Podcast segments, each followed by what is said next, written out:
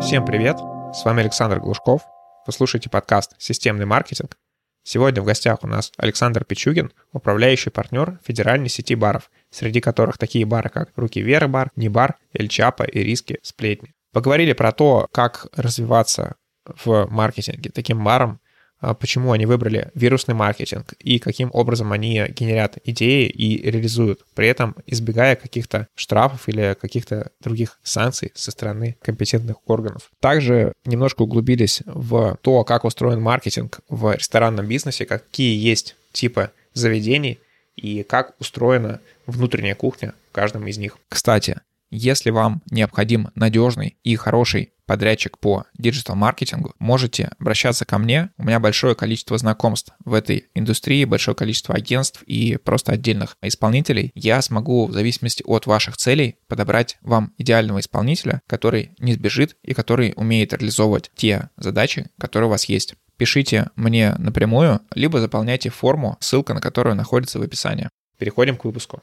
Александр, привет. Расскажи немножко о своей деятельности, чем ты занимаешься. Привет. Вот на данный момент я занимаюсь развитием феодальной сети баров. То есть у нас пул брендов разных концепций барных. То есть это и руки вверх бар, это и не бар, и чапа, и риски. Сейчас новые концепции. Это сплетни, караоке рюмочная, Евгеньевич. В общем, последние два года я занимаюсь активно барным бизнесом. Неожиданно для себя стал ресторатором, можно так сказать. И развиваю проекты совместно в партнерстве с Пашей Чесноковым и Сергеем Жуковым. Сегодня мы с тобой будем говорить про вирусный маркетинг. Расскажи, почему выбрали его. У меня среди клиентов по моему бы стандартному диджитал-маркетингу. Пару раз были рестораны, и ни у кого из них не было вирусного маркетинга. Почему выбор пал на него у вас? Ну, здесь все зависит от э, концепции. Э, безусловно, ресторан — это более премиальный сегмент, если мы говорим о сегменте fine dining. Мы же все-таки ночные бары, ночные клубы, можно так сказать, танцевальные бары, в которых, соответственно,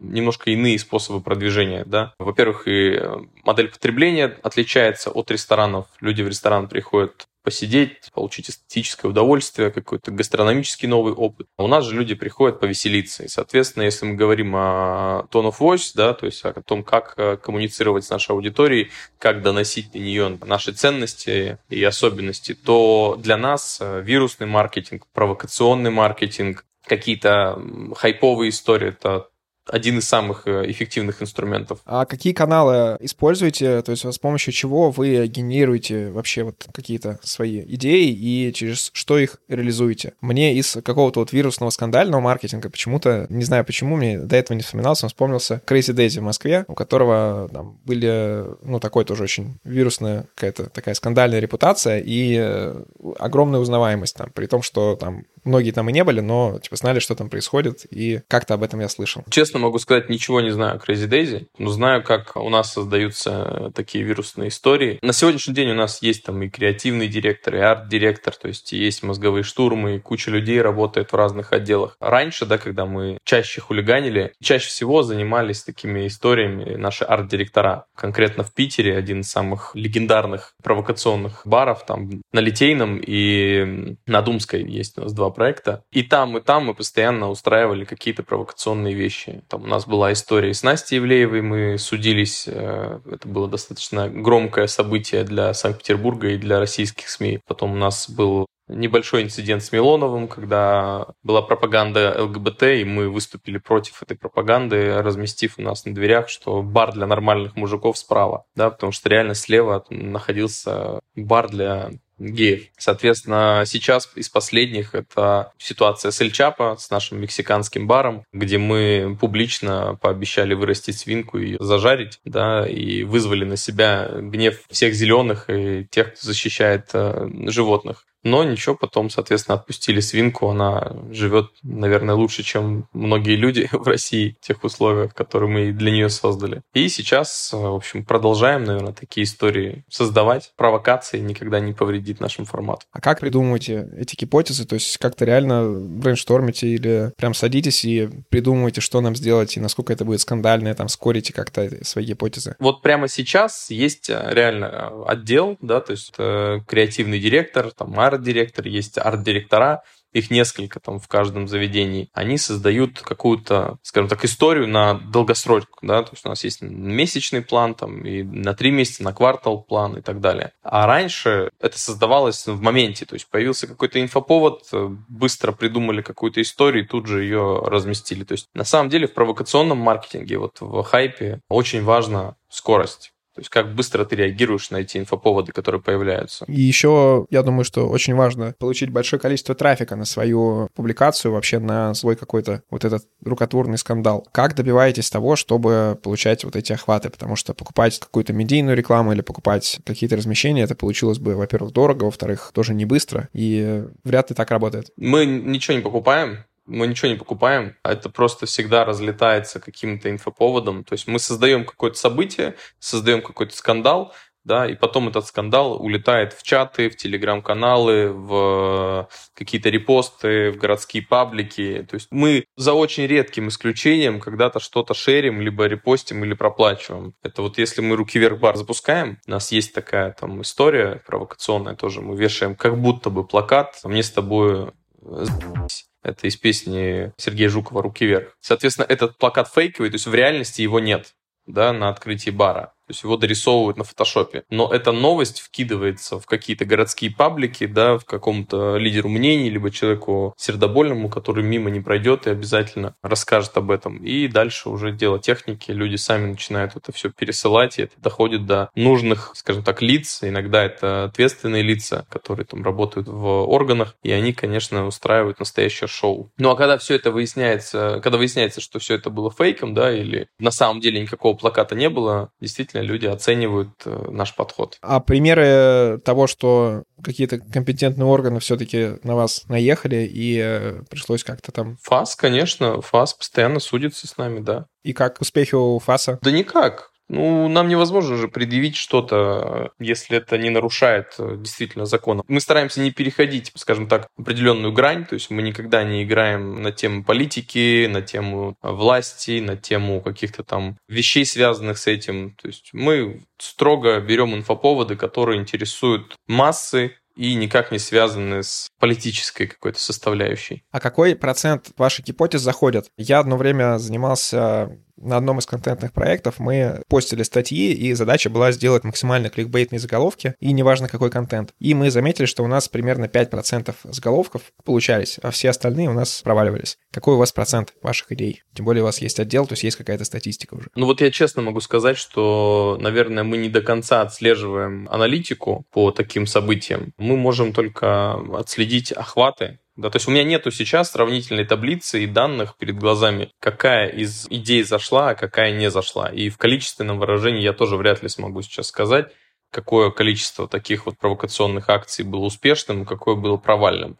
Безусловно, были те вещи, которые просто не зашли. То есть они имели какой-то резонанс, но они абсолютно не оправдали ожидания. Ну вот. Из самых известных, да, вот говорю, это история с а, Настей Ивлеевой, это история с Милоновым. Расскажи тем, кому неизвестна эта история про Настю Ивлееву. Когда-то, когда-то, давным-давно, по-моему, это был 2018 или даже раньше, 2016 год, честно, сейчас уже не вспомню, вышла рекламная кампания Рибок что-то там сесть на лицо, э, не ожидая мужского одобрения. Какая-то вот такая история была. Да, там пересядь с мужского одобрения на мужское лицо, что-то да, такое. Да-да-да. Вот мы решили поиграться с этой темой. Недолго думая, сделали плакаты на фасаде э, Небара. Не плакаты, прям обклеили фасад Небара. Информация этой, и там была фотография Насти Ивлеевой, на которой было написано «Пустите меня на лицо пьяный подвигаться». И, соответственно, люди, прохожие, которые ходят мимо бара, естественно, видят это, фотографируют, начинают скидывать.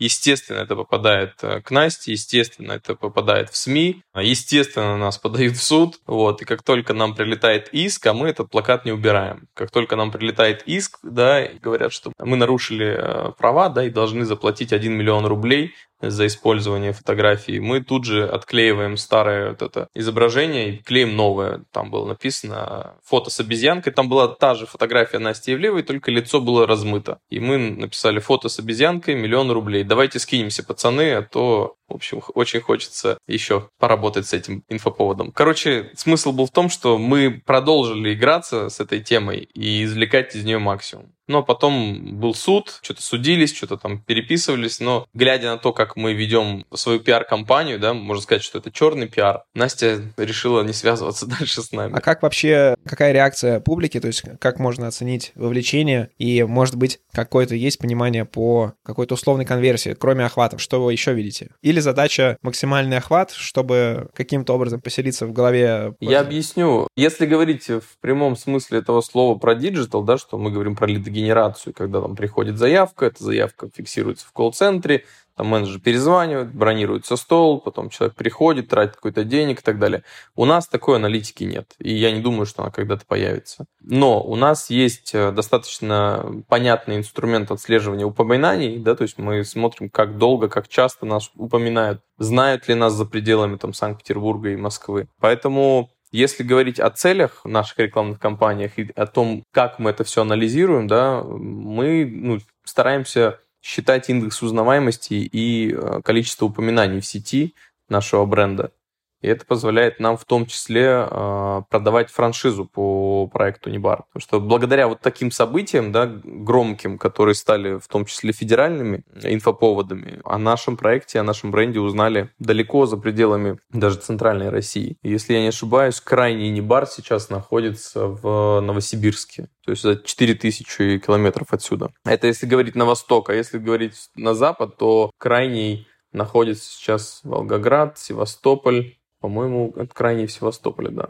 Ну вот как-то так. А вот э, те, кто покупают франшизу, они каким-то образом участвуют или создают какие-нибудь свои инфоповоды или пользуются вашими плодами пиара? Чаще всего они пользуются наработками, потому что огромное количество, ну, представь, э, бар существует 14 лет, и чего мы только там не делали за 14 лет, то есть там было, наверное, все. И все эти наработки, естественно, мы передаем нашим франчайзи, они их могут использовать, могут не использовать, да, если считают, что это неуместно, там, по их каких-то локальным атрибутам. Поэтому они, конечно, используют наработки. Это так называемое ноу-хау, да, или комплекс исключительных прав, которые мы предоставляем, в том числе на наши рекламные материалы, там, э, рекламную продукцию, вечеринки фирменные и так далее. Как внутри сообщества, не знаю, как точно называется, рестораторов или владельцев баров относятся к такому формату? Большинство рестораторов, они больше романтики, да, такие, про мироощущение, про там осознанность. Мне так кажется, да, это мое мнение. Предприниматели романтики. Мы, наверное, все-таки предприниматели рок-н-ролльщики. И для нас такое приемлемо. А если говорить о том, как к нам относятся, мы, к сожалению, опрос такой не проводили, нам самим интересно. Но большинству просто не хватает смелости для того, чтобы такое реализовывать. А можешь еще рассказать немножко побольше про этот рынок, потому что я знаю его очень так вот со стороны, то есть пару раз только были какие-то контакты. Насколько я понял, рестораторы это они обычно как примерно такие серийные предприниматели, то есть появляется какая-то концепция, они реализуют ее там бара или ресторана, какое-то время она работает, хорошо заходит, но в большинстве случаев там через несколько лет затухает, и им нужно открывать следующий ресторан уже с другой концепцией, с другим каким-то подходом. Так это или нет? Ну, да, если концепция слабая, то она не будет долго жить. Я это называю открыть трендовое заведение, либо там модное заведение. К сожалению, тренды, хайп, мода — это все то, что рано или поздно проходит. И чаще рано, чем поздно. Поэтому все бары, которые закрываются там первые 3-5 лет, это в основном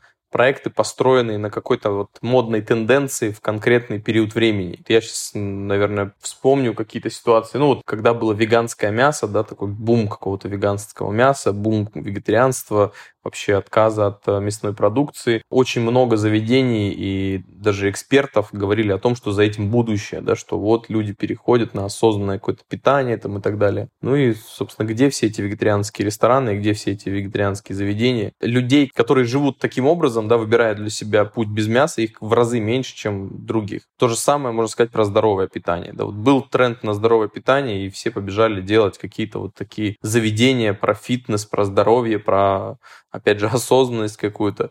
Ну, это большинству людей это не нужно. Если говорить о, скажем так, нашем подходе, да, и о том, почему наши концепции живут там и 5, 10, и 14 лет, то это в первую очередь связано с тем, что мы выбираем все-таки крупные сегменты целевой аудитории, можно назвать их, наверное, даже масс-маркетом, да, и поэтому у заведений достаточно аудитории, чтобы продолжать зарабатывать не один год. А можешь тогда еще рассказать э, немножко глубже по рынку про какой-то маркетинг внутренний, который проводится внутри заведения? То есть вы, например, работаете 14 лет, вряд ли это одна и та же концепция, одни и те же интерьеры, менюшки и так далее. Скорее всего, все постоянно меняется. Я отвечу на этот вопрос, но я, наверное, сначала расскажу вообще про классификацию баров. То есть вот есть такие пивные заведения, пабы, да, называют. Вот там как раз-таки наоборот. Там не нужно ничего менять. То есть самый лучший паб – это паб, которому там 20, 30, может, 40 лет. Это вот то место... То есть из таких, из фильмов про ирландцев, которые приходят и да, вот да, сидят, да, вот, да, пьют да, кружку да, пива свою. Да, это вот есть такая модель потребления у гостя. И есть такой сегмент вот классических таких э, пивных пабов. Они действительно могут существовать вообще без каких-либо изменений и очень-очень долго. Вот исторически так сложилось, что они не требуют каких-то обновлений. У них достаточно консервативная аудитория, наверное, самая консервативная из всех, которые есть. Дальше существуют бары как коктейльные. Вот это самые быстро, скажем так, умираемые концепции. Во-первых, потому что у нас не существует в России коктейльной культуры, потому что за МКАДом самый популярный коктейль – это виски-кола. И, соответственно, любой человек, который старается открыть коктейльный бар, особенно в регионах,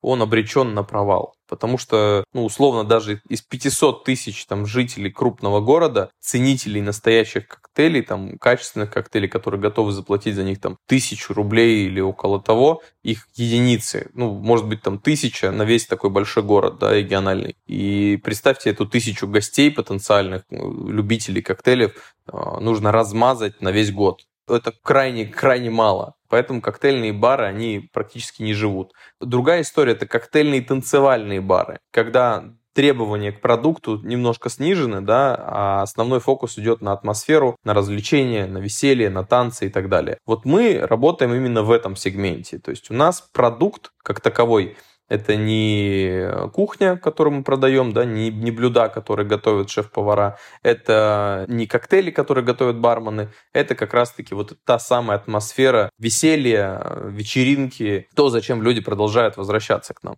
Если говорить о маркетинге, то все, что внутри проекта находится и снаружи, должно быть маркетинг ориентировано. Я же помимо того, что занимаюсь этим бизнесом, я преподаю же маркетинг на факультете ресторанного менеджмента. Вот уже получается сколько? Четвертый год, наверное, преподаю, да. И я каждый раз своим студентам говорю, что маркетинг начинается задолго до того, как вы открыли дверную ручку заведения. То есть, грубо говоря, должен быть путь клиента, да, должна быть проработана CGM по каждому продукту, должны быть выписаны мотивы потребления, должны быть э, описаны барьеры потребления, то есть почему и в каких случаях э, гость будет недоволен, да, либо не придет к вам. На каждый из этих барьеров и мотивов должны быть описаны предложения, либо там способы исключения этих барьеров, да, например визуальная составляющая тоже очень важную часть имеет. То есть, ну, мне сложно ответить про маркетинг так однобоко, да, потому что куда бы ты ни сунулся, все требует э, экспертизы маркетолога. То есть и рекламные кампании требуют, и брендинг требует экспертизы, кухня требует экспертизы маркетолога, бар требует экспертизы маркетолога. Называют экспертизы, я имею в виду, что для барного меню должны соответствовать коктейли, да, должны соответствовать э, концепции.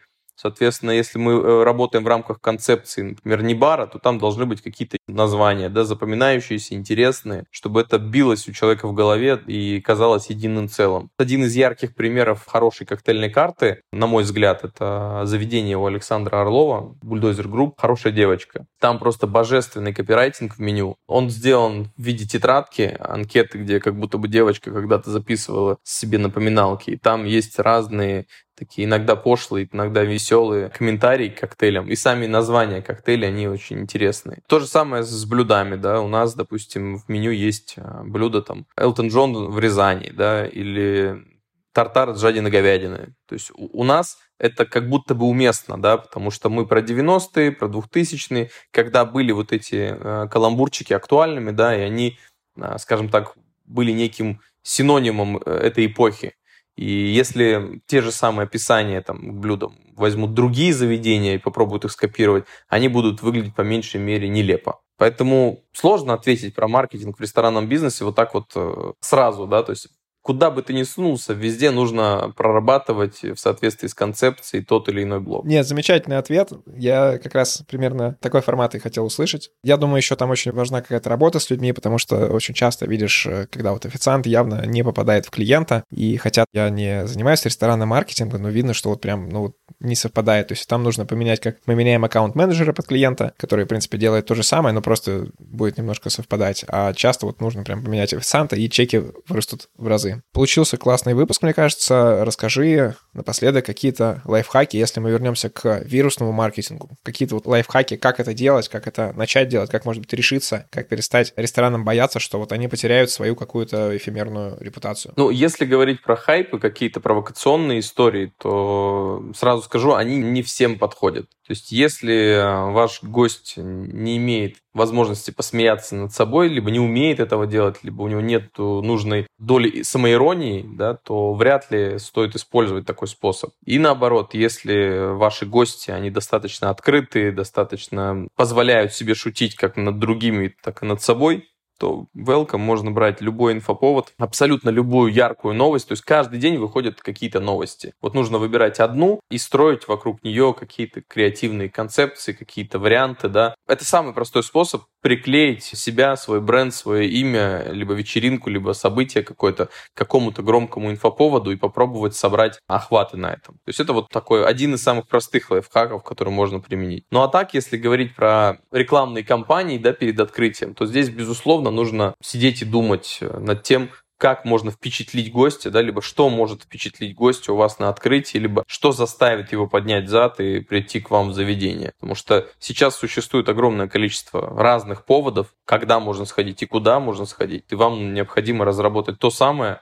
придумать тот самый повод, на который ваши гости придут. Ну и не забывать достаточно четко понимать, с кем вы работаете, кто ваша целевая аудитория. Наверное, вот так. Всем спасибо за внимание. В описании я добавлю ссылки на бар Александра, чтобы вы могли посмотреть, какой маркетинг они делают. И также я, как всегда, попрошу вас подписаться на данный подкаст в том сервисе, где вы его слушаете. Спасибо. Еще раз напоминаю, что если вам необходим подрядчик по любой из услуг, связанных с диджитал-маркетингом, в том числе контекстная реклама, SEO, стратегия, медийная реклама, ASO, оптимизация и так далее, можете писать мне, я подберу вам подрядчика.